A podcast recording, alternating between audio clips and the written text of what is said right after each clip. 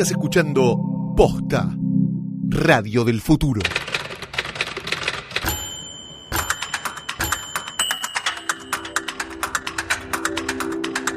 Bienvenidos a una nueva temporada de Letera 22, episodio 1.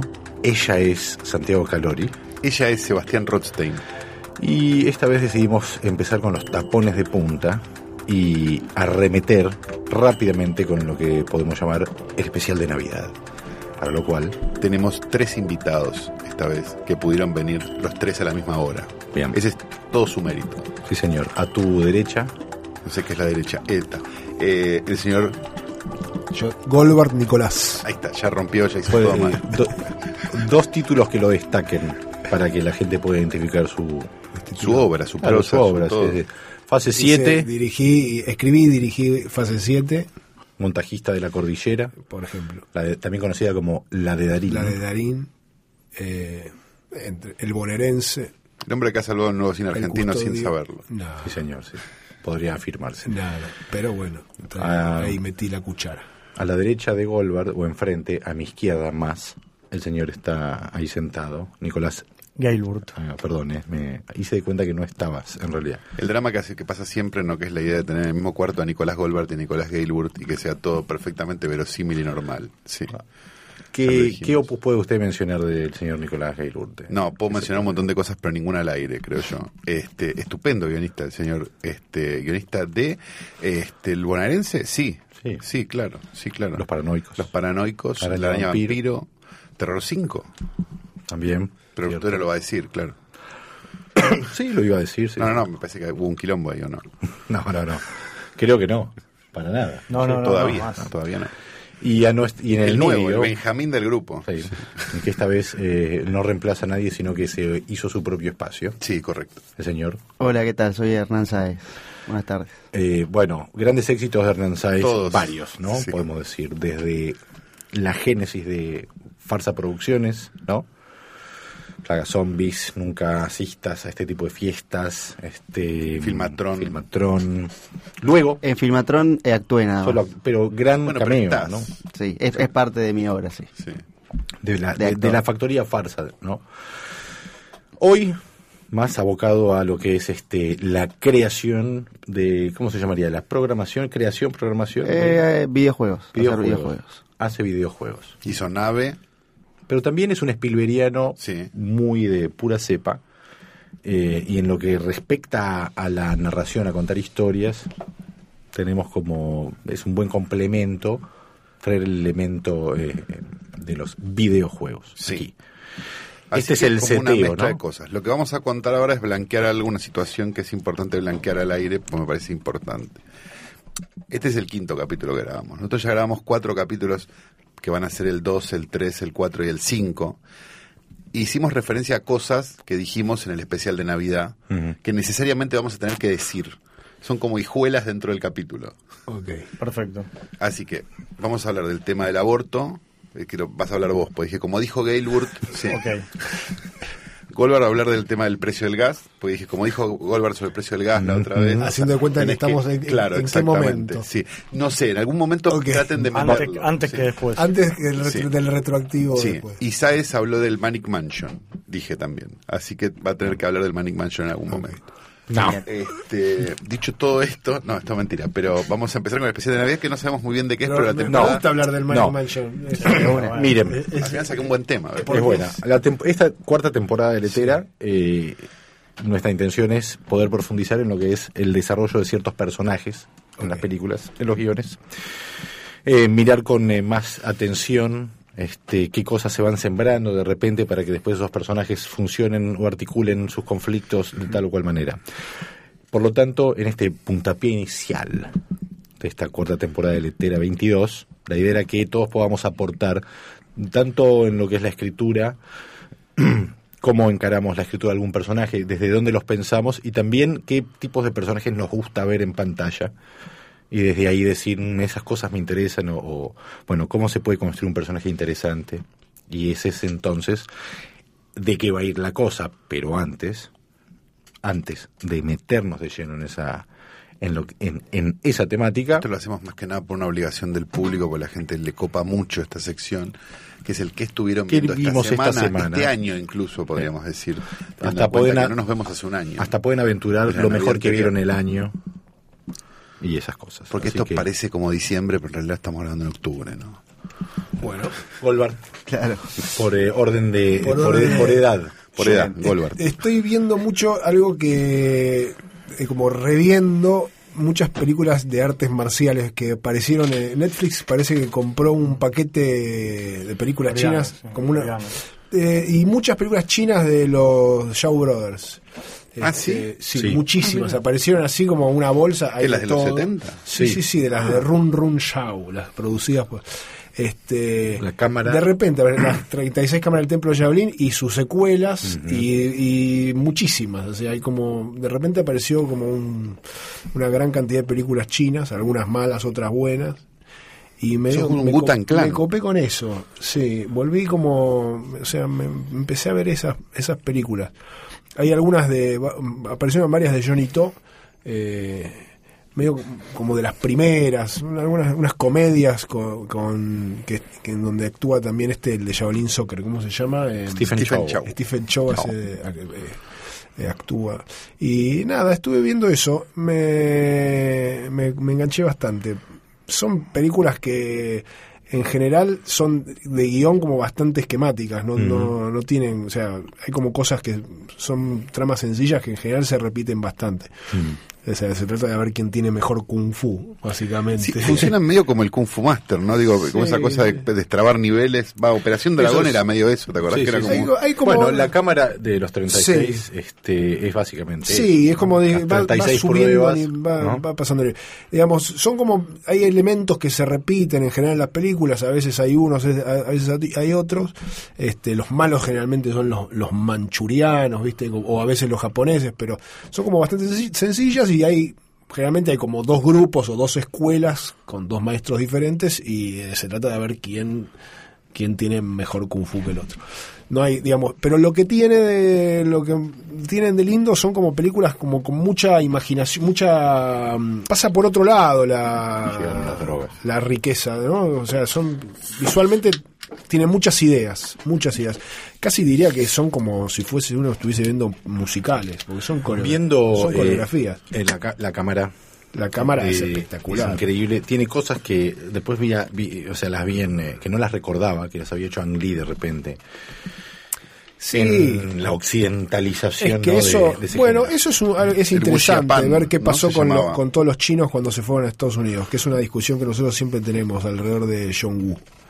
Que yo creo que, eh, digamos, se lo comi- digamos, desapareció John Woo. Hizo, hizo unas, hizo unas muy épicas, después volvió a China, hizo Sí, unas muy épicas, pero- hizo una última del año pasado, creo que, la- que intenté, me animé y a los 15 minutos era como, Creo que iba a ser una parece remake, como una joda de John Woo.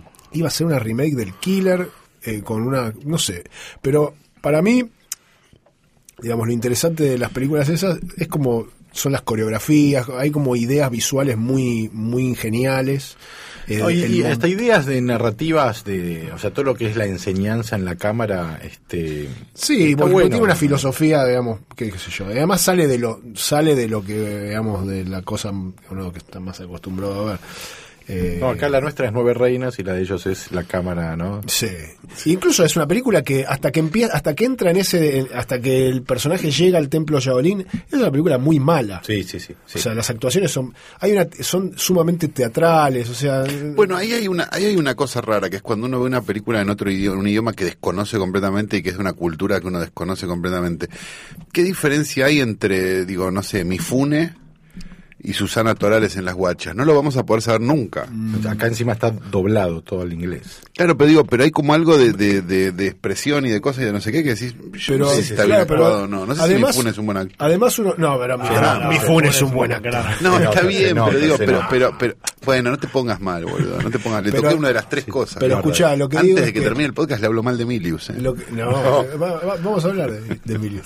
Lo que digo es que incluso uno de eh, no termina de saber bien de qué se tratan las películas, porque, porque están dobladas o traducidas eh, eh, por... eh, digamos, eh, por ahí uno está viendo una película completamente diferente de lo que era originalmente, porque los doblajes son cualquier cosa, no se sabe si son realmente respetan la trama original, qué sé yo, pero hay algo eh, muy muy rico eh, eso desde, la- desde lo visual hay muy buenos actores este el actor este el- no me ahora no me acuerdo es, es el mismo que en la película de Tarantino hace de, de Lopan. Sonny Chiba. no Sonny Chiva No. es el que hace la espada, La espada. Ah. el que hace de Lopan eh, ahora no me lo acuerdo el nombre pero el que, el que hace el chino con la barba larga que se ríe ese es el de las 36 cámaras que es muy, Es la muy que es muy bueno. la que es muy buena en esa línea, pero moderna, es eh, The Ride, creo que es. Muy buena. Esa es, No, de esa Rey es buena. mortal. Es una obra- Es mortal, es una obra maestra. La cámara pocas veces. digamos, Sí, sí, es sí. Y la dos fotografía. también. La dos La dos es también, muy buena, bueno. pero la uno como que con,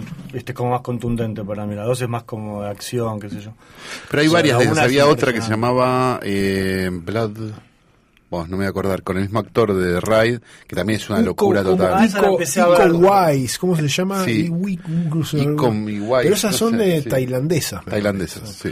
Eh, viramos la cámara al señor Gaylord. Eh, ¿Qué vio? ¿qué ¿Qué estuvo vi? viendo? Yo, como me mudé recientemente, estoy viendo mucho cable que no veía hace años, con lo cual estoy viendo películas eh, de muy bien. acachos, que está bueno. Y lo que vi el otro día, que me pareció impresionante, que hace mucho no veía, es eh, Boy Nights. Enganché una secuencia justo, es una secuencia que es el, el momento de, bueno, hablando de personajes, que es el, el principio del fin, digamos, que es el quiebre de todos los personajes, es que es cuando a- eh, entra en la película el actor que lo va a suplantar a, ¿cómo se llama? Dirk A- Diggler. A Dick Diggler, sí. Y, y en ese momento es como que empieza la... La llegada del video. la llegada Llega el video, la- los ochentas. Los 80, De hecho, arranca así la secuencia, ¿no? así, sí. Ochentas. Con el suicidio de, del DF. Termina en los 70. Y, y nada, este es, es una secuencia que lo lleva hasta el final y es en paralelo, es impresionante el montaje también ahí, que es como que los, los tres personajes, o sea, el de Juliette Moore, el de mm, el de Bad Wolver y el de Bar Reynolds, digamos, y Patines, es como que en una secuencia to- explotan contra el piso, digamos, ¿no? Como- Boogie Nights. que Boogie Nights. Y eso deriva también en la, en la ida a, Al final, al- que es el- a lo de al- Cosmo. claro, que él es Cosmo, es chino, tira petardo. Ah, esa una de las mejores es secuencias de la historia del cine. Sí, Sí. claro. Eh, el señor Saiz, que vio, que ju- ¿a qué jugó? Eh, eh, este año estuve viendo, estuve yendo más al cine. O sea, la mayor, no vi tantas películas, no vengo tan- viendo muchas películas, pero la mayor cantidad de películas que vi las vi en el cine. O sea, aproveché ahí en Aedo está el showcase, que los domingos hace dos por uno, y entonces con un amigo nos mandamos varios domingos. Eh, de lo más recordable de esos domingos fue, eh, por ejemplo, el, la de la abuela de terror, ¿cómo se llama? La monja. No. ¿Cuál de la abuela? ¿Abuela de terror? La abuela que se muere, no me, no me acuerdo el nombre. em, Hereditary. esa. Ah, No la vi. Ah, la ¿qué- abuela. ¿buena esa? Sí, es buena. ¿Sí? Está buena y tiene unos momentos así como de locura, de una, una por lo, digamos, emociones que no me, que hacía mucho de una película no me, no me provocaba. Algunas como las de I White Shot, como esos momentos de extrañamiento, decís, "Ah, si me pasara esto sería lo peor que te puede pasar al mismo tiempo es como muy retorcedor eh, mentalmente. Y mm, ¿Qué más? No, después eh, ya fuera de esos domingos, no me acuerdo mucho de esos ¿eran dos películas o dos entradas por una? Eh, no, no, no, una película, pero... Dos entradas. Dos por uno. Ok, Entonces no, una porque- buena excusa para no, ir con alguien. No parecía si armabas doble programa, sino No, no, no. que hubiera Eh, sido como, viste que haces, no sé, Hereditary y una de Adam Sandler, ponele como para... Hubiera dado, pero... eh, bueno, tampoco fui tantas veces ni... Era como, bueno, vamos a ver esta y pegábamos El algunas. continuado. Como dice. Calo, Eh, ¿qué viste esta semana? Vi la película del Potro. ¿El, el documental de tenis? No, no, no, El Potro. Ah. Lo mejor del amor, creo que ¿Qué se tal? llama completa. Te gustó, me parece. A mí no me pareció una mala película. No, eh, me pareció como la de como la de Gilda, Sí. la misma película. No la. Ah, bien. pero con otros dramas particulares, digamos, pero como el mismo estilo de película. Sí, obviamente no es una biografía, no, no es de People vs. Larry Flint, eso está claro. Este, y es una biografía que está como de un lado, qué sé yo, eso sí, Pero, pero la verdad que de factura está bien la película. me, me pareció como que, como que era, estaba interesante, digamos, y era una película también, digamos, hecha para que vaya un montón de gente, eso está claro, digo, Sí. que como las cosas más, viste, están como más sugeridas que mostradas, viste, como viene la droga, se queda acá la droga.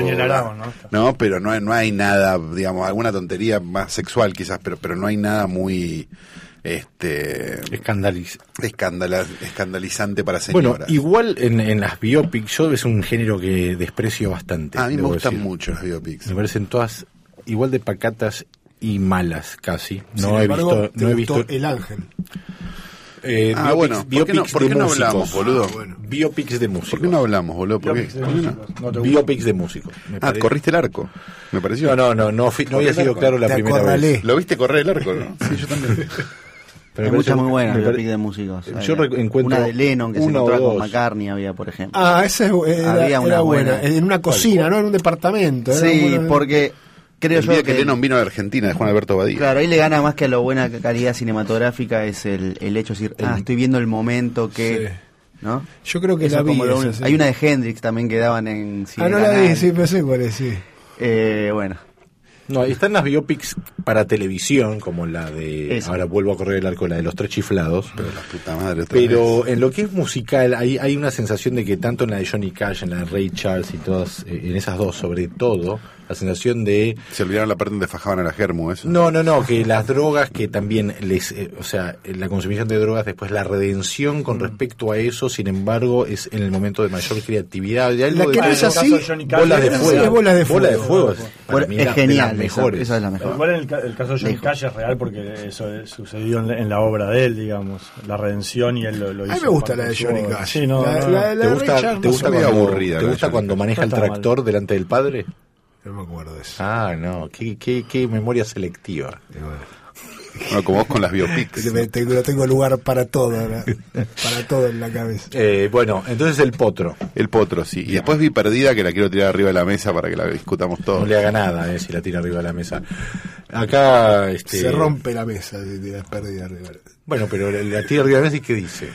Y digo que no puedo creer que poronga que es esa película. Eh, Es creo que es una de las películas donde de verdad nunca vi tan que esté todo tan mal hecho. De- o sea, es eh, las actu- es- ¿Cuál es el argumento de la película? El argumento es eh, una desaparece una chica y años después eh, la madre de esa chica le pide a la mejor amiga que ahora es policía pésimamente actuada. que, la- que re- termine de resolver el crimen, el- la la desaparición. Esa, ese, esa- ese personaje es eh, Oneto, que es una muy buena actriz. María Oneto, y sí. es una cosa increíble lo que hace. O sea, eh, está- o sea, hay que hacer actuar mal a María Oneto, eh, digamos, o, o tan mal.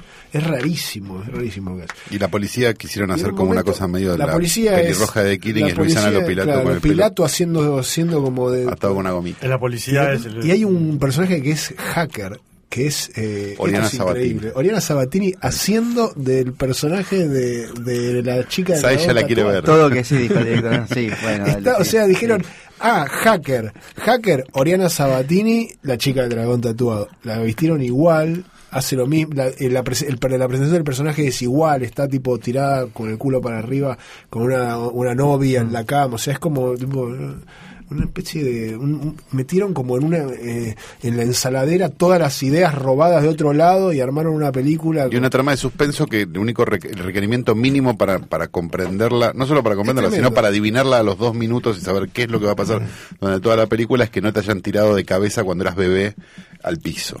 sí, sí. Digamos, si no te pasó eso, probablemente no te sorprenda nada de lo que pasa. No, no, están todos los actores mal, salvo 100 los españoles, que pasa un poco lo que decís vos de eso de los actores El acento engaña. chinos, que no sabemos si Claro, están bien no, o mal. el acento engaña. El acento Qué bien le sale el gallego. Pero ¿no? que igual gallego. parecen tener un poco más de oficio, pareciera, pero está todo mal. eh. Ellos tienen más thrillers de mierda que nosotros, entonces capaz Y- están más acostumbrados. Hacen más películas que acá, me parece. ¿no? Por eso, entonces, parece. en el no sé. porcentaje, en el pool, Sí. hay más thrillers de mierda. No, está- es muy increíble la película, como, como, pero, o sea, hay una, la- lo de Victoria, lo de, Eh, Mire no, cómo sangra mientras habla. es tremendo.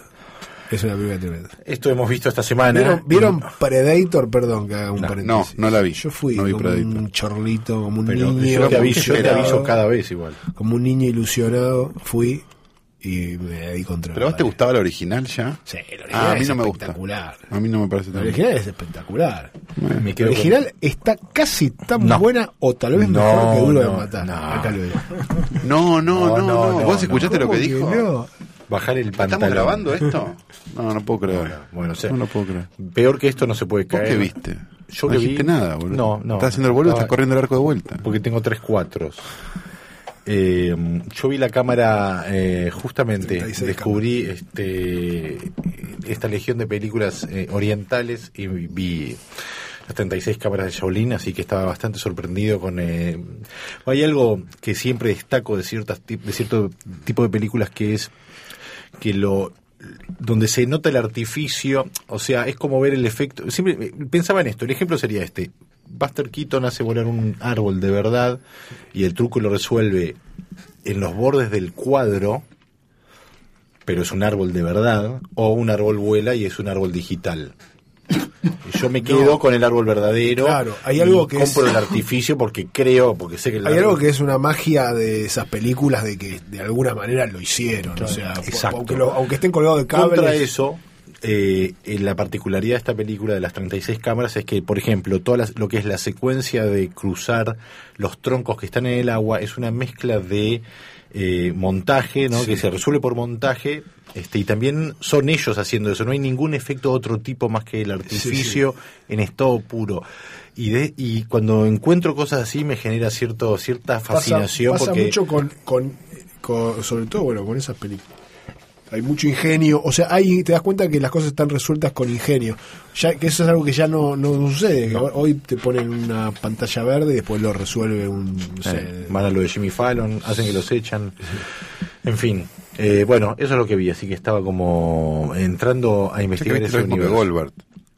Sí, lo mismo ¿Estuvieron juntos ustedes? Ya, no después te voy a decir para mí la mejor película de artes marciales que no lo voy a decir al aire No, porque es un después. secreto Después me lo dice. la mejor película de artes marciales solo para iniciados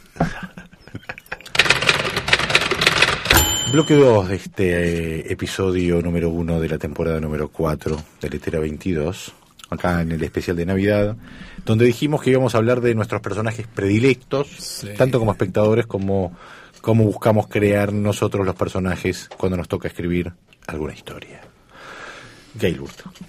¿Qué, qué tengo que decir? ¿Qué, ¿Cuál la desarrolla un poco? No, no. ¿y ¿Qué tipos de personajes son los que te gustan encontrar en la pantalla grande, chica, serie, película? Eh, te, te puedo decir uno que se me viene a la cabeza ahora. Lo que Eh, quieras. A mí me gusta mucho eh, Gatica, en Argentina me gusta mucho. Ese es un, me parece el mejor personaje que.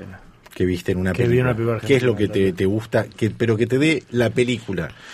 Por, más allá de lo que sepas de la vida real, lo que, lo que podamos como se- señalar dentro de la película, que si eso está construido de tal forma, hace que me guste. No, de, la fragilidad y la fortaleza, o sea, un personaje tan fuerte y tan frágil. eh, no sé, se me viene a la cabeza cuando, cuando la, la mujer lo, la mujer lo, lo deja. Y se pelean y se caen los, los elefantes, de, de los elefantitos, o sea, eso, boludo, eso es increíble. Tipo un me- boxeador Sí, sí, que sí. está llorando por... Y aparte ahí viene el- la escena cuando muere el perro encima. No, y algo que tiene el ¿Te acordás personaje con la el men- perro? sí, algo que tiene el personaje con la mentira, como de mentira. un- por eso, como un poco la infantil. fragilidad de ese lugar. cosa de también, niño, todo. ¿no? Claro. Que es mentiroso, mentiroso. mentiroso, mentiroso, me mentí, me mentí. Sí, pero mentiroso de, de- de- Eh, eso, qué sé yo, me, y la pasión, o sea, no sé, todo. Es como. Me parece un personaje muy.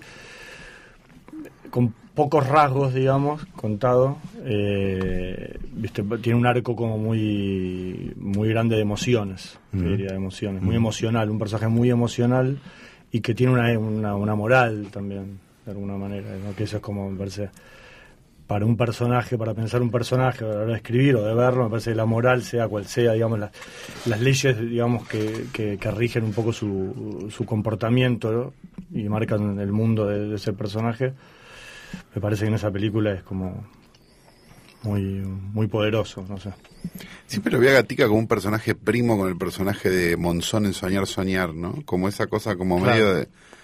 Como, como buena Sí. y, y empujado a la circunstancia y todo eso. No sé, como, no sé capaz porque son del mismo director y, siempre, Mm. y como que había una situación así, pero pero como, como que Gatica es un monzón de Soñar, Soñar perfeccionado.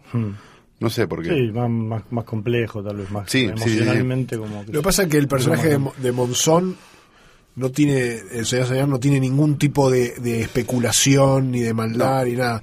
O sea, e- es más, es una víctima de la De Gianfranco del Pagliaro. otro. El eh, Gatica sí tiene, es Sí. un, un tipo un poco más ladino que, que tiene su Sí, tiene su miseria. tiene su miseria. Tiene, su miseria, el pero... no tiene ninguna miseria. Es más, es, es como una especie de. Es un, Más niño todavía. es un Claro. niño total. Las miserias igual en Gatica no, no, eh, son como un poco están eh, como justificadas diría, ¿no? Siempre tienen como un, or- un origen bastante noble igual. No, el no, personaje. sí, no, Tiene no, no digo que no tenga nobleza Sí, el personaje, sí. pero es Una un miseria tipo- digna, como diría es mentiroso, eh, eh, es mentiroso, es eh, Sí, sí, sí. El, el- bueno, pero esas debilidades son lo que también lo hace que, el, que- el que otro es como un personaje puro casi. Sí, en cambio, el, que está especulando, el que dice, bueno, ahora me- me- este lo cambio por el, enano y lo, lo hago laburar, qué sé yo. es- Pasa es que un, poco en, en Gatica eso es como la sociedad, ¿no? Lo que le va haciendo Sí. eso a Gatica. O sea, el personaje de Pagliaro sería el de la- un poco el, Bueno, el contexto que Gatica es un, un- un tipo con éxito y eh, el otro es una especie de. Sí, de Lumpen. De Lumpen, casi. Lumpen, Sí, sí, sí, sí, sí. ¿Sabes? Eh, el invitado nuevo de este año. El nuevo. Personajes, ¿no? Cuando ves alguna película y decís, estos personajes me interesan más que estos otros, ¿qué puedes identificar de Liosh? No sé si tengo muy clara la respuesta o si... No, la verdad que no, no, así de una no me viene ningún personaje, pero obviamente... Pero pensemos en, eh, por ejemplo, mm, en Tiburón, ¿no? Que para traer una película de Spielberg que tiene muy buenos personajes, todos, muy bien presentados, muy bien desarrollados, ¿no? De repente, y aparte sé que es una película que te gusta. Sí, Digo, ahí hay tres personajes que son como los que llevan adelante la parte de la acción, desde que se suben al bote, el que le tiene, el que le teme al agua, ¿no? Eh, el, el que ama el agua de forma emocional y el que entiende el agua. ¿Te gustó? Bien, Richard. Dreyfuss. muy buena. Nunca la había visto de esa forma. Eh, digo, de repente a veces los personajes no es uno, sino es la conjunción de diferentes personajes que hacen que funcionen de una forma un poco más elevada. Eh, Y en ese caso sí, o sea, creo que, a ver, no es que lo tengo claro ni los tengo súper analizados los personajes, pero ya de lo que vos decís surge que es como justamente eso, un, un grupo, un solo personaje, el- lo que está bueno al separarlo en tres, o digamos, es la, la exposición y el conflicto que se da entre una parte y otra, que es la parte interesante de los personajes. Entonces, eh, sí, o sea, eso está bueno. Hay pero como, no, no, hay como un, cos- un, un universo, un cosmos que se puede armar. De repente, tomando como ejemplo tiburón, ¿no? Vos decís, te- bueno, voy a tener un, un jefe de playa que le teme al agua y como antagonista o contrapartida le voy a poner un tipo que el agua, o sea, es capaz de tirarse al agua, que de hecho como muere, ¿no? Comido por el tiburón. Eh, eh, por ejemplo, en las plagas zombie, ¿no? Para poner un ejemplo bien cercano y que tiene que ver con, bueno, algo que tuviste que pensar se piensan en personajes complementarios de repente. Lo que tiene uno le falta al otro, ¿no? Para que funcionen de repente. Sí, nosotros, digamos, en ese sentido lo pensamos muy funcional la, la historia y la, la- la película. O sea, por eso me, me cuesta pensarlo de cero, así. Eh, por ejemplo, en Plaga Zombie, como se armó es, bueno, está el protagonista que es un médico con un trauma, fin, que dura nada el trauma en la película. Y después era muy muy audiovisual, digamos, de con- por qué lo elegíamos. Era bueno, el personaje centrado, el del medio, el, el más el más sacado, digamos, que está como over the top, y después está John Wege como el, el- que, que surgió de una idea de un personaje que era luchador de catch y nada más, o sea, muy muy desde ese lado. Después, obviamente, cuando va transcurriendo la historia, cada tipo de personaje, nosotros manejamos muy por arquetipo y casi estereotipo en muchos momentos de la película. Y simplemente es que cómo es para que las situaciones se resuelvan de formas interesantes eh, y que realmente el conflicto de cómo resolver las cosas se te genera otras nuevas situaciones. Me parece que es como por lo menos yo lo, lo veo muy desde el lado funcional eh, en ese caso. Después, obviamente, si hay otra película donde vos querés contar un personaje Bueno, pero o por el drama específico de un personaje, ya si es algo más interno, ahí quizás, no sé, como lo que hablaban de Gatica y demás, ahí ya pensás otro tipo de personaje. Bueno, pero cuando Eh. estaban pensando, por ejemplo, eh, los, los jóvenes de nunca asistas a este tipo de fiestas, qué tipos de jóvenes iban a llegar a esa casa, cómo, o sea, el punto de partida, la historia es, llegan unos jóvenes a una casa a hacer un documental sobre, Claro. pero quiénes son, es cómo en, van en a la ser. 2, claro. En la primera, o sea, básicamente la primera, La dos, los, los sí, personajes. nunca más. Ellas en Nunca Más. Que en las dos se da un poco por lo mismo de por qué están los personajes. En la primera, eh, básicamente era el, el, el contraste del, del tipo este medio facho. Entonces era como, bueno, todo lo otro que. Digamos, Divertinaje. Claro, todo, todo el resto en diferentes, eh, digamos, de, Todo de el menú de... de diferentes formas. Eh, la, la idea original de la, de la película era un chabón que, digamos, está en su, eh, el chabón estaba en su casa y tenía estos como vecinos. Mm. Después se transformó en otra cosa. Arrancan, o sea, no porque es- no la vi esa, ar- o sea, eh, arranca desde el punto de vista del facho o del... o- o Bueno. sea, ¿el otro quién es? Esto es lo que tiene la, la película de rara, que nosotros ni tampoco lo terminamos de entender nunca, pero básicamente es que tiene dos, Claro. dos puntos de vista fuertes, el grupo y Claro. el, El facho. y el facho. ¿Quién viene a, quién viene a Entonces molestar a alguien? empieza con el empieza con una voz en off del facho, pero después eh, lo primero que ves es el grupo de gente y después ves otra escena donde el facho está con el hijo y después como que se cruzan. Esa es básicamente la película y ahí entonces todo lleva a que se cruce y se dé algo tipo Scream. Eso era en la primera que era la- había salido Scream hace ya dos años, Claro, o sea, tres años. Eh, o como The Faculty. Ujú. Ah, Como esa, bien. ese tipo de, claro, de, de grupos de personajes jóvenes Sí. eh, efervescentes. Así que todo va en pos de eso. Y la, la segunda es lo mismo, pero con la excusa de que va un grupo de gente a hacer un como un documental y entonces está, ya no es un grupo de amigos adolescentes, sino que está el camarógrafo, eh, El la- productor. el productor y cada uno con su con, con sus cosas y también también nosotros buscando personajes donde nos divirtiera hacer con los que nos divirtiera hacer chistes Mm. o tirar eh, la línea más más dura y controversial pero que fuera en, todo en pos de la comedia tipo de cómo el chabón digamos de- no sé una frase que pueda decir Santoro pueda picar en, en alguno de los pibes de los jóvenes o al revés como todo en, en pos de las situaciones eh, estaba armado Pero justamente eso, para eso necesitas los diferentes tipos de personajes, o sea, ahí es donde justamente la historia tal vez era lo menos interesante y lo que más interesaba era la interacción entre personajes Claro. tan opuestos para generar, bueno, que avance este la trama o la historia. Sí, porque también se armaban eh, en los guiones de esas dos películas, o sea, eh, básicamente lo que, y esto es lo que para mí lo hace divertido porque es muy así también la película, muy de situaciones. Básicamente hay una, una historia que nos juntábamos, o sea, nos juntamos a hacerla, las dos veces la hicimos igual. Nos juntamos, armamos la historia, la dividimos en seis partes y después cada uno escribió dos partes. Las dos las mis dos primeras partes y las dos primeras partes de, de Soria eran mezcladas primero él después yo des- después él después yo y después los últimos dos actos los hacía Pablo. En los dos hicimos lo mismo. Eh, entonces básicamente eh, cuando uno iba, iba escribiendo yo de las películas más rápido de lo más rápido que escribí porque tenía ya un poco la historia y después era reírte con las situaciones y empezar de donde te tocaba y dejar en otro lado entonces después cuando nos juntábamos a leer la el guion era como cómo hacer reír al otro con lo que Claro, pasaba, claro, con lo claro. que por ahí él ya había escrito antes, pero no sabía cómo terminaba. ¿Iban eh, en paralelo o no? Pues se En paralelo. Se lo, iban pasa- se lo iban pasando. No, en paralelo, Ah, todo en paralelo. Eso es lo diver- después lo que hacíamos era leer en orden el guion que escribió cada uno y después atábamos ciertos Claro. cabos o cosas, pero los Lo personajes estaban, ya estaban fuertes desde antes, de hecho los habíamos hecho nosotros mismos que actuábamos. Además, Entonces, pero necesitaban pasar en limpio entre ustedes los personajes como eran o ya los tenían claros. No, eso está algún momento un tal, otra, una tal, un eso es los personajes. Bien. Después, obviamente, escribiéndolo por la y por la historia, cómo hacías que tal fuera más ese personaje y que Claro. te diera más gracia con,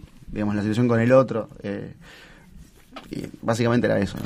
Pero está bueno ese juego, porque viste que es muy, es medio la televisión funciona medio así, ¿viste? Escribís medio capítulo y medio capítulo y no tenés ni idea. En algún momento alguien llama a otro y le dice, le puse González al tipo. Como para que haya Claro, por ahí los personajes idea. terminan siendo algo que no, no está tan pensado, sino que es el resultado de... Sí, es dif- muy diferente la metodología en la televisión igual. No, pero digo, está- como- en como algunos casos está mucho más partido. No, y hay cero juego además, digo, no es para exacto. hacer reír a nadie. digo, No, pero como algo, como algo menos. interesante que por ahí pienso que no es que lo tenés tan pensado, sino que es algo que termina siendo el resultado de, un- de una mezcla de cosas que no que porque si están escribiendo en paralelo, no tampoco es que vos sabés lo que Pero- está haciendo el otro. No, pero el personaje ya los, los conocemos a los personajes. Ah, ok. O sea, No, y la está, historia está también- decidido el personaje. Lo de que pasa antes.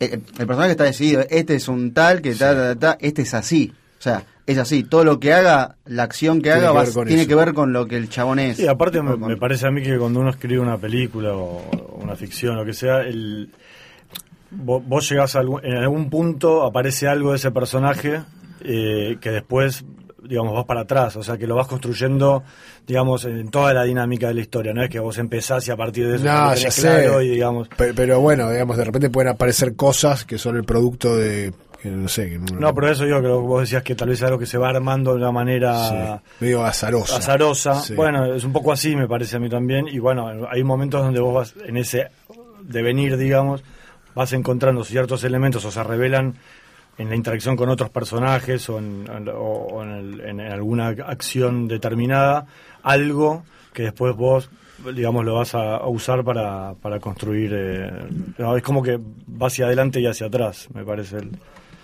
no es unívoca. Carlos, en tu experiencia como guionista, Sí, eh, podemos mencionar El Perro, ¿no? Sí. La película de Sorín, sí. que tenía también, no sé, un personaje que había que crear, pero a la vez estaba Había un perro. ¿Cómo escribiste el perro? No, un perro y un personaje que, la- también fue un personaje que, que lo actuó un actor que no era profesional, por lo Sí. tanto, ¿cuán- ¿cómo, ¿cómo escribís un personaje que me imagino que ya estaba pensado que iba a ser actuado por alguien este Sí, sí, ah, no, no estaba pensado de entrada el, el propio actor, digamos, pero sí había como una idea de que todo, todos suponíamos que iba a venir de alguna, iba a salir de alguna galera ese actor, no que no iba a aparecer, no, no iba a ser este Hugo Chávez, digo, no sé. No, no. Y pero eso presuponía una limitación al momento de escribir. No, no, no. De, de hecho, eh, tuvo varias versiones la película y, y la versión que terminó siendo fue una versión que era más acotada al, al- al actor que, que lo que se había escrito en un principio, que por momentos era más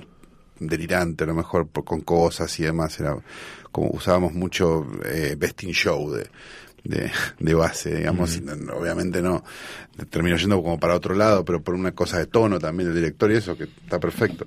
Este pero pero sí no no no había mucha limitación porque el personaje era un personaje bastante Simple. simple exacto entonces no había más complejidad en el en el en el en el, en el coprotagonista de alguna manera y como como que como que un poco ¿El la coprotagonista es el perro, le estamos llamando? no, ¿O- el coprotagonista es el eh, Walter Donado, el, de- el que después terminó en, en, en Relatos Salvajes, cagándole el auto a Esbaraglia. Este, que era, él de por sí era alguien mucho más histriónico y mucho más que hablaba sin parar y se movía y era como ampuloso en sus movimientos y eso, entonces era como, todo eso, estando los dos en plano, era fácil descansar en el, en el gordo, digamos, y no tanto en, en Villegas. Entonces había como, como una como una cosa bastante fácil porque balanceaba sola, digamos. Y el perro sí estaba escrito, claro. El, per- el perro eh, tenía situaciones concretas que tenía que actuar. ¿Eso ya se sabía que iba a ser posible o no? Sí, de hecho Villegas era el eh, Villegas, Es el eh, entrenador, ¿no es cierto? eh, Donado era el entrenador Claro. de los perros. De ahí, ahí aparece, todas las cosas son Claro, como ese, ese actor en realidad es el, el que alquila animales. exacto, es el, es el tren- no sé entrenador de se llama, proveedor, no sé. Es un proveedor de animales de rodaje. No sé si, si, si es muy legal, pero, pero sí. Suponemos que debe dar factura porque si no... Sí, sí, sí, sí, sí. No, está en todos lados, no, seamos, malos con Donado. Este, pero son como cosas que se le fueron cruzando, me parece, a Sorín. De, de hecho, Donado lo conoce porque le llevó un animal alguna vez a una publicidad, no sé qué, y le pareció muy simpático el personaje. Lo iba a necesitar porque iba a necesitar, creo que fueron dos o tres dogos que se usaron para, para la película, para distintas cosas. Este, entonces iba a estar, había como, como una cosa medio de... Y, mm, y Villegas era el, el cuidador del estacionamiento, de la vuelta de la oficina. Eh, eh, apareció ahí, Tranqui. sí. ¿Pidió cambios de texto? No, no, no, no, no pidió más letra. A diferencia de otros. Este, mm, no, y el perro era, era más que nada el problema técnico, era, era como un era como un efecto especial, pero que no que había que hacerlo hacer tres, viste como Efecto tonterías. especial de- con algo de voluntad. se baja, mea una rueda, vuelve a subir al auto con él. Claro. Viste que estaba por guion y era como de ese tipo de cosas. Creo que tardaron más en eso que en hacerlo actuar a Villegas. Em, en el momento de, de pensar eh, las historias y los personajes, y ahora de repente vuelvo a Saez, ¿no? Sí. Eh, Es el que mejor está hablando, hay que decir. en, eh, en lo que El respecta que eh, está hablando a la, a la distancia que vino sin ganas y Goldberg siempre rompe. Cada vez que hable rompe, la verdad. Como es, el- siempre. es el nuevo y es la novedad del nuevo, Me ¿no? lo puse Pero a la distancia como, correcta. No, eso es una maravilla. No como vayas nunca. creador de videojuegos, ¿no? Nave, uno de los grandes éxitos. Estupendo. Double Town, el otro. Double Town. Si tuvieras que decir de qué se trata Nave, ¿de qué se trata? O sea, si lo pensamos en términos de Es el un guion. juego donde tenés que tratar de resistir la mayor cantidad de tiempo posible. Y mm, un juego en Es la flor. Flor de juego. Bien ahí. Em, si eh, los juegos que a vos te gustan eh, tienen más que ver con... eh, porque hay juegos que son más narrativos, ¿no? De repente. A ver, la cosa es así, eh, en un poco el- el- lo que es la narratividad de los juegos es que los juegos son en primera persona, sea el juego que seas, es yo hice tal cosa o mirá como lo agarré y en una película es tercera persona realmente, cuando vos contás la historia es desde hizo tal cosa, pasó tal otra. Entonces a partir de ahí, un poco lo que... Porque vos me adelantaste un poco de que iba esto, estuve pensando un poco de eso. Y Ah, vino con cosas preparadas. Vine a prepa- no, pensé un toque que voy a ver qué voy a decir. Ah, claro. Trajo la torta hecha de la casa como en la tele. Claro, no tengo idea. tengo- Básicamente, no, o sea, el, el- el personaje es uno mismo, ¿no? Por más que tenga una historia, o sea, un juego, con un juego que tenga una historia, digamos, donde tengas que encarnar a, un perso- a cierto personaje o no tengas que encarnar nada, seas vos mismo resolviendo la situación. Por ejemplo, no sé, el Doom o un juego de aventuras gráficas, vos sos el personaje que tiene una historia y vos encarnás a ese personaje. El Tetris. Es como un espectador. Sos vos el personaje, o sea, sos Claro. vos Como un espectador, pero podés eh, manipular lo que pasa. digamos. Claro, pero tenés como que es un juego, es como un rol. Vos sos eso, este en este lugar, eh, tiene esta historia y si vas resolviendo cosas te van apareciendo nuevas cosas. Y Pero vos el- como guionista... Ah, perdón. No, pero vieron, no la vi. La, es, hay una película que está hecha en primera persona. Es horrorosa, no me acuerdo cómo se Eh, llama. No, la de. Que es tipo un videojuego. Ah, Sí. Está bien, pero ahí no, igual no sos vos. Algo Henry. Porque vos no lo hiciste. No, no, Henry sé, lo que Hardcore, pasa es- Hardcore Henry. Hardcore Henry. Mala, mala, sí debe ser mala, ¿no? No, no la vi. Pero bueno, igual, por ejemplo, Sí, sí. más- por más que sea primera No lo persona, haces. No sos vos el que hace, el las, hace cosas. las cosas. Pasé tal cosa, pasé tal otra. Pero vos como el tipo que hace el juego, de alguna manera sos el guionista imaginando los De lo que va a pasar. hipotéticos que podrían pasar si el tipo hace tal o cual cosa con la palanca o el botón, digamos. Eso lo tenés que tener contemplado. Sí, o sea, vos qué querés que pase con el jugador sería básicamente. Entonces, ¿por qué tipo de situaciones querés que pase? Si por una- un momento de bronca, un momento de risa, un momento de no sé qué, entonces ahí se va construyendo. Entonces después de el- depende la, la duración de las partidas, por ejemplo, los tipos de juegos que hacemos nosotros.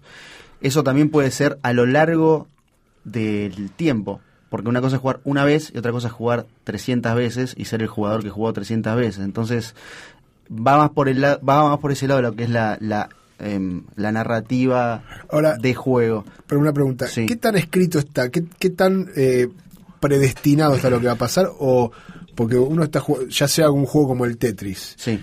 en donde uno cree que las fichas que le caen son al azar, o, o que en determinado momento está escrito que te, te va a el juego te salva la vida. Nunca O- cae la recta es- igual. Nunca cae la recta. El sentido de la vida, que Claro. No, es claro. Exactamente. Pero, por ejemplo, jugando al. Yo me acuerdo que jugaba. Yo jugué, jugaba mucho los, los de LucasArts. Este, y de repente.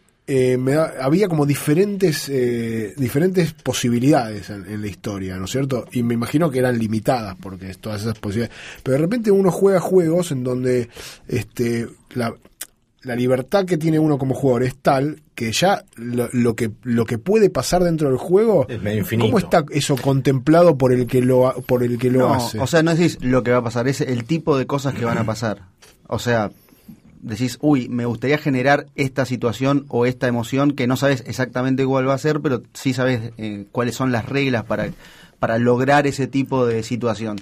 Si yo te hago un juego, un, no sé, ejemplo, muy fácil, tengo que tocar y saltar y me aburro, sé que voy a generar una situación de aburrimiento, y de repente entonces como que todo el balance va siendo en cómo, cuáles son las reglas que vos pones en juego para que te pasen ciertas cosas. Por ejemplo, eh, y que una, después nosotros las, mismos las fuimos descubriendo. Por ejemplo, Nave era como el inicio de lo que es la emoción del juego y lo- las situaciones a lograr era disparar, eh, quilombo, más algo más corto porque es lo que teníamos, sabíamos que iba a pasar, es lo que nosotros jugábamos.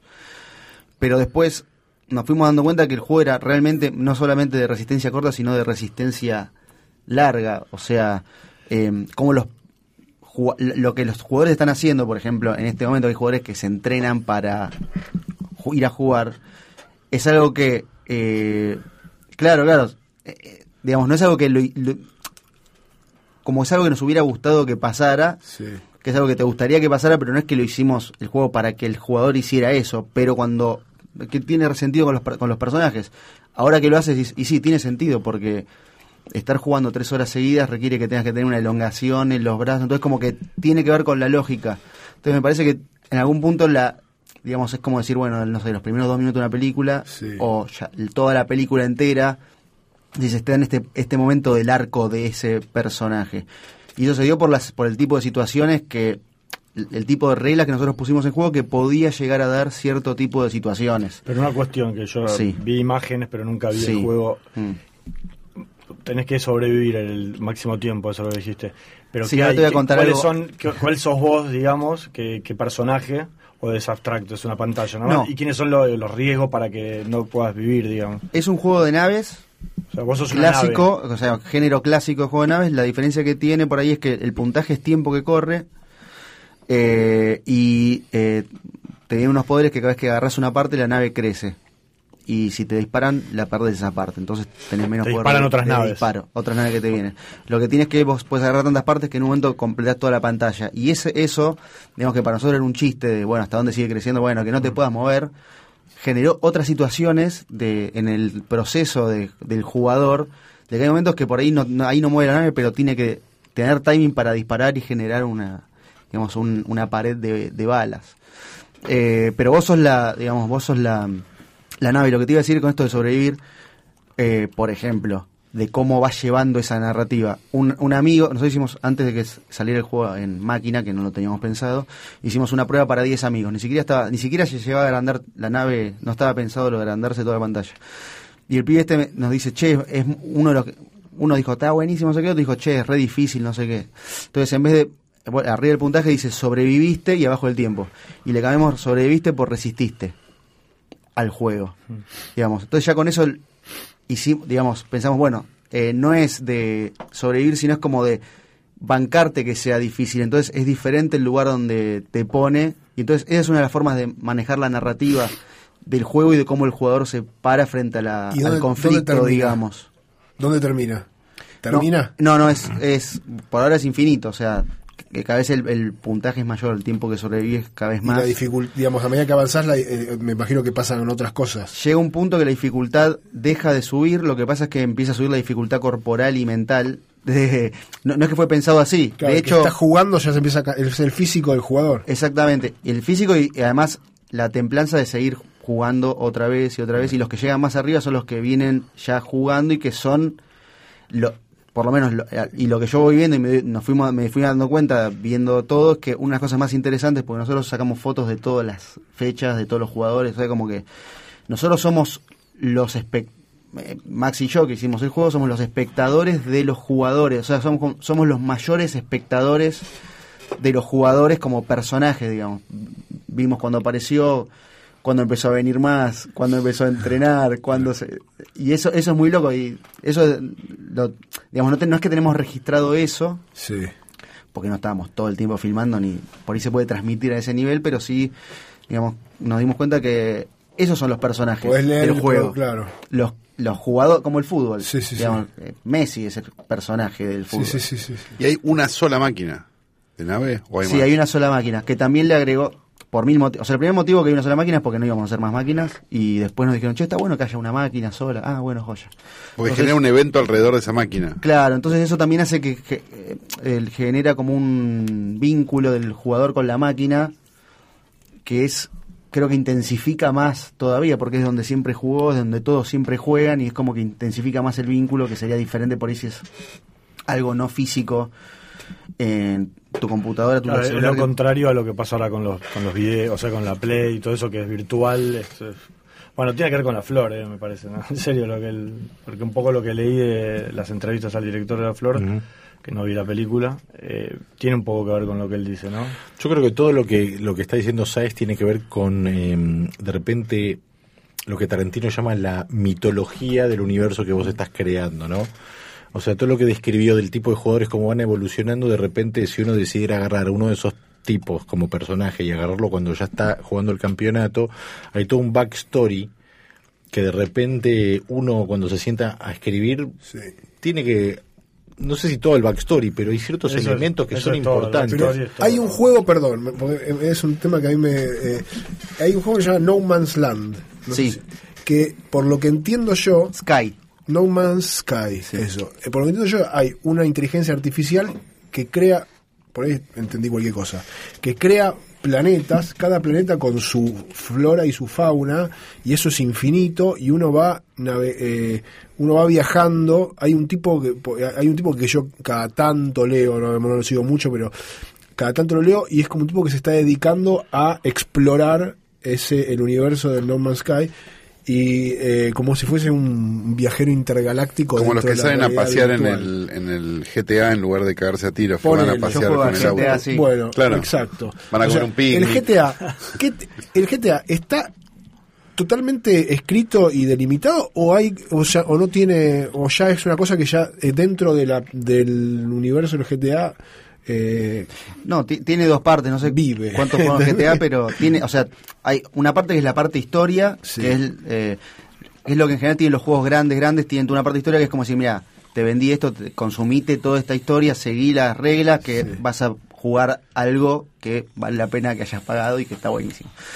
Pero, digamos, para lo que es, ju- para lo que es jugar el juego, que es exprimir las reglas, que esos son, para mí, lo- los juegos es llegar, darte un marco limitado o súper grande, No Man's Sky es súper grande, Sí. eh, nave súper limitado, es dos dimensiones, o sea, Sí. es como, pero lo puedes explorar al mango de lo que te dan. La parte de historia sería como el tutorial para aprender a manejarte en ese mundo. Ok, una vez que ya Ese sería como el backstory, sería, eh, sería al revés. El backstory o sería como la, la, la historia, Sí. donde vos jugás y el personaje. tiene que haber ahí. un objetivo Pero es toda una excusa para que vos te puedas mover en ese mundo de la mejor forma. Cuando vos te jugás de toda la historia, después podés. Porque parte de jugar al GTA, por ejemplo, es donde lo que vos disfrutas es la parte de la habilidad, de jugar como el arte marcial, digamos. La parte de la habilidad de, de usar esas cosas que vos sabés en ese mundo. Entonces, tener un ritmo de juego, por ejemplo, no sé, jugamos mucho a boludear, a, salgo con el auto, pero me bajo y le pego a alguien y después justo pasa alguien y lo atropella y le pego, le tiro un disparo tipo sniper al chabón que me atropelló y lo voy a buscar como darle un ritmo de juego, lo hace entretenido, también para los que están mirando, por ejemplo. Entonces, el, pero para poder llegar a ese nivel de manejo y dominio del mundo, tenés que haber jugado, digamos, El bastante juego, tiempo. claro. Entonces, Lo que el pasa juego que- ayuda a eso, para mí, la parte de historia. Pero el modo historia, digamos, entonces, digamos, el modo historia versus el modo este más freestyle que vas y haces lo que, no sé, vas a comer un picnic, cualquier cosa. En el modo historia sí hay una cuestión de guionismo más estricta, digamos, donde vos tenés que cumplir 1, 2, 3, 4, 5, 6, 7 Lo que y a pasa camino el ideal GTA, para recorrer cuando- y llegar al final de la película, por decirlo de alguna cuando, manera. Cuando juegan mis hijos al GTA y alguna, alguna vez jugué, qué sé yo, es como que lo que nunca entiendo y me pone medio loco a mí es como que hay, a, a dónde hay que llegar, digamos. Es como que no hay un, se- un sentido final. Claro.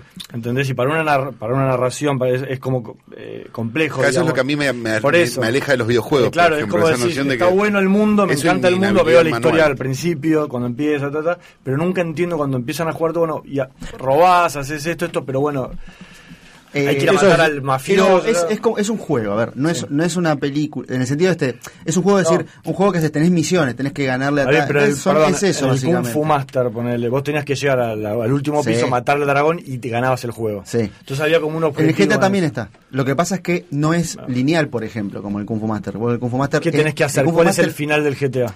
No, por ejemplo, no sé, en una historia será matar al mafioso final y te dan toda la plata de, yo qué sé, que fuiste juntando, te la quedás vos para tu jefe. No sé, no me acuerdo exactamente cuál es la historia depende. pero hay un final del Depende juego. del GTA. En el modo historia Sí. hay, un, Ah. hay un final de juego. En el Double Dragon, que para mí es el tipo de juego que me gusta en el sentido de que es vos lo entendés jugándolo, yendo para la derecha, el diseño es, nadie te explica lo que tenés que hacer ni dónde tenés que ir. Hmm. Me encanta, es el, el diseño más vieja escuela. de Double Dragon una- es el, pero- de, el de los codazos, ese era. es del Doble Dragon. Pero el Double Dragon además tenía un, tenía una tenía una historia, pues le secuestraban a la novia, Claro, al principio la que. Claro, pero eso te dice vos sos tal. Por ejemplo, en el GTA, que es eh, Bellic, eh, no me acuerdo, Bellic era el personaje, el 4, por ejemplo, que era como un alguien de, de- del este de Europa que iba a, a, um, Nueva York y, lo, y empezaba de abajo, en medio de la mafia.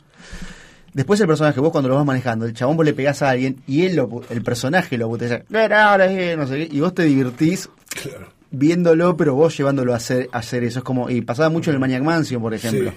que era yo te llevo a hacer eso, pero el personaje tiene vida propia. Sí. Te hablaba, decían, esto no lo puedo Esto hacer. no. Pero ese eh, tiene como unas cosas. Con este no quiero hablar, extrañas, sí, sí, claro, Ah, que eran porque Mejor no agarro esto, esas cosas. que eran limitaciones de que no podían hacer que vos pudieras hacer cualquier cosa en claro. esa época.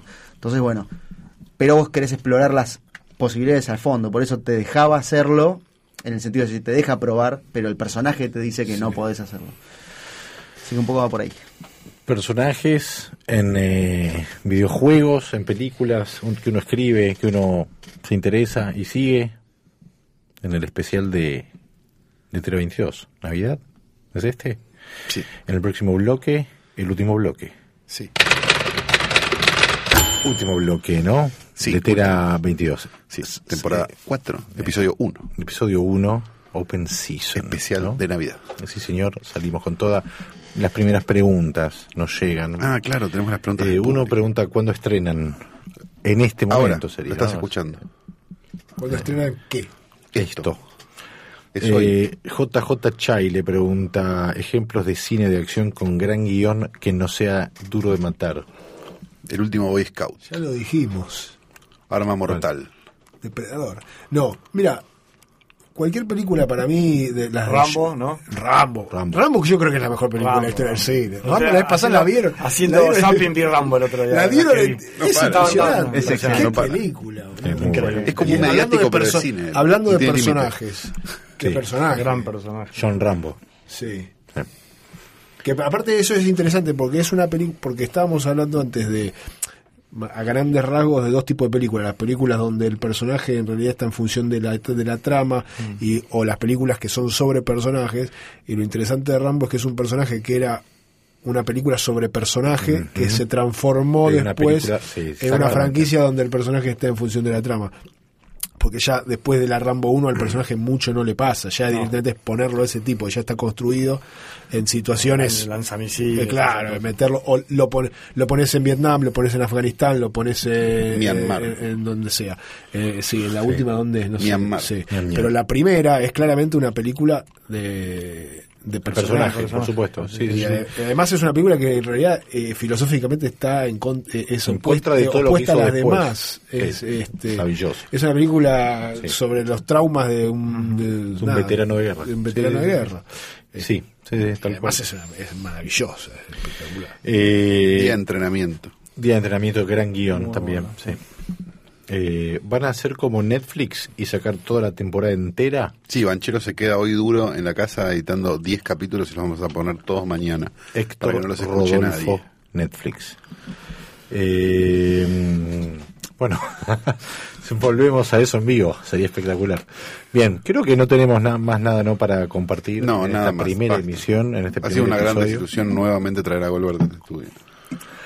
Esta vez eh, hablé eh, bien, a distancia correcta, me presenté en Cuatro años forma, tardaste, todo. era- Cuatro era- años. ya, Pero para ustedes Nicolás- cosa los días, Nicolás Goldberg. Cuatro años son cuatro veces. Nicolás Gaylord, Hernán Sáez, Placer. Sebastián Rothstein. Y Santiago Calori. Letera 22, episodio 1, temporada 4, el especial de Navidad. Y todo el arco de esta temporada, los personajes.